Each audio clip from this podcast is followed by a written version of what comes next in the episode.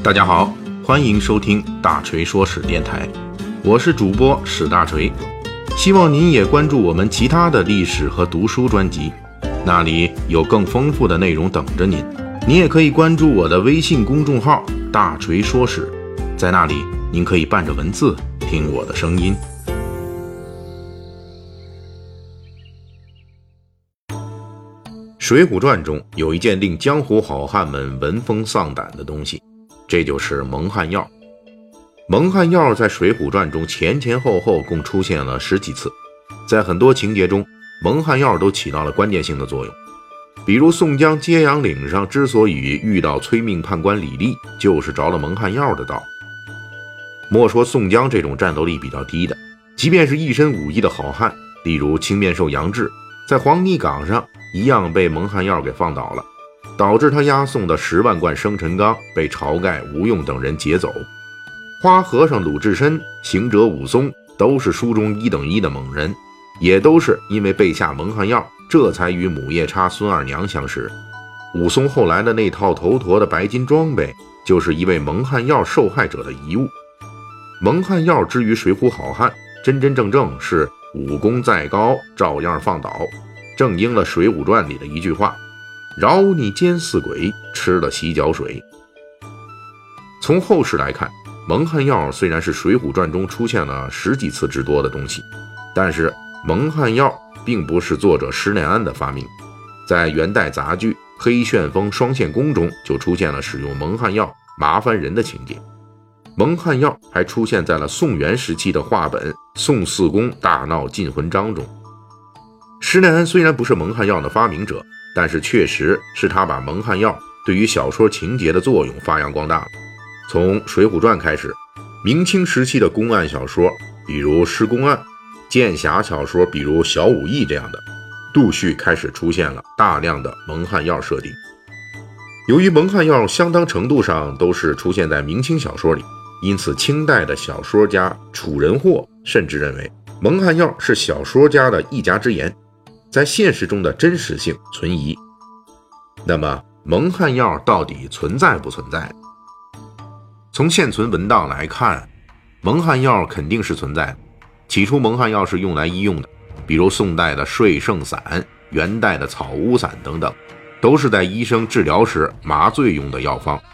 不过，这类药方在江湖黑道手中摇身一变，就成了好汉们闻风丧胆的蒙汗药。历史上曾有多起蒙汗药作案。大锤在这里秉承了这个我们研究历史的 BT 精神，给大家讲一桩清代的关于蒙汗药的重口味的刑事案件。您听好了啊，公元一七三八年，也就是清代的乾隆三年，安徽霍邱县王贤玉的继子王隐与王的亲儿子王二汉、王三发生了冲突。啊，这里边一大堆姓王的，什么儿子、老子的啊，我再把这个关系再梳理一遍。这个安徽省霍邱县的王贤玉啊，他有一个继子叫王隐，他还有两个亲儿子，一个叫王二汉，一个叫王三。那您可能知道了，这冲突就发生在这三个儿子之间。这王隐就是这继子，为了报复，购买蒙汗药一包，夜间潜入王二汉、王三房间，趁二人睡着了，将蒙汗药抹在王三的下体上。王三当场就被局部麻醉了，王隐趁机阉割了王三啊，把他的丁丁给切了。王三在被阉割的过程当中竟然全然不醒。王隐动手阉割的时候惊醒了兄弟王二汉，王隐又把蒙汗药抹在王二汉的口鼻上，成功将王二汉麻倒。大锤之所以要提这宗案件，就是因为此案中的蒙汗药体现出了两个用途。一个是抹在下体上就可以实现局部的身体麻醉，啊，抹在别的地方当然也可以麻醉了。一个呢是通过抹在口鼻处，靠呼吸进入人体就能让人麻醉。清代的这个蒙汗药实战案例，比《水浒传》中描述的蒙汗药还要厉害。应该说，从用法和用途上来看，历史记载的蒙汗药彼此之间有很大的区别，即便是在文学作品里。蒙汗药的用途差异也很大，比如在元代的《黑旋风双线功》中，蒙汗药是下到饭里，人吃了就会昏厥；在《水浒传》中，蒙汗药绝大部分都是下到酒里的，只有一次是拌进了菜里。在宋元话本《宋四公大闹禁魂章》里，蒙汗药是撒在屋子里的，就可以起到让人昏睡的效果。之所以同样号称蒙汗药，用法和效果却存在差别，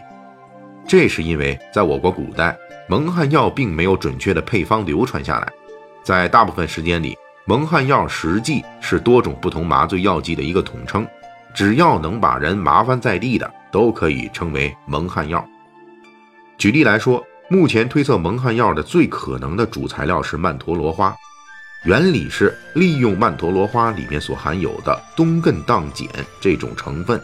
啊，发挥麻醉作用。之前我们所说的北宋的睡圣散的主要材料之一就是曼陀罗花。北宋的司马光曾记载过一次运用曼陀罗花制成的蒙汗药酒杀人的大手笔案例。湖南转运副使杜启。在镇压五溪蛮族造反时，先用金珠宝贝和高官厚禄的许诺，引诱数千蛮族人前来赴宴，然后杜启在这场鸿门宴上供应的全是曼陀罗花制造的麻醉药酒，把几千蛮族人全部先麻倒，然后杀死。但是从文献记录来看，蒙汗药并非只有曼陀罗花制品这一种，还有比如用西域传入的让人睡觉的药物鸭不卢来制作的。还有用大麻来制作的，总之就是想方设法把你放倒为止。从《水浒传》涉及的蒙汗药情节来看，施耐庵对蒙汗药的药效、发作时间等都做了一定程度的艺术夸张，但是还在合理范围内。明代的洪武年间成书的《普济方》中记载，吃蒙汗药后的症状是瞪大眼睛、口不能言，如同喝醉一般。而解蒙汗药的方法，或者是服用解药。或者是用冷水喷心口，这些内容与《水浒传》的相关情节描述已经很接近了。估计施耐庵在写作相关情节时，不是给人下过蒙汗药，就是被人下过蒙汗药，要么就是查阅过蒙汗药以及相关治疗药方。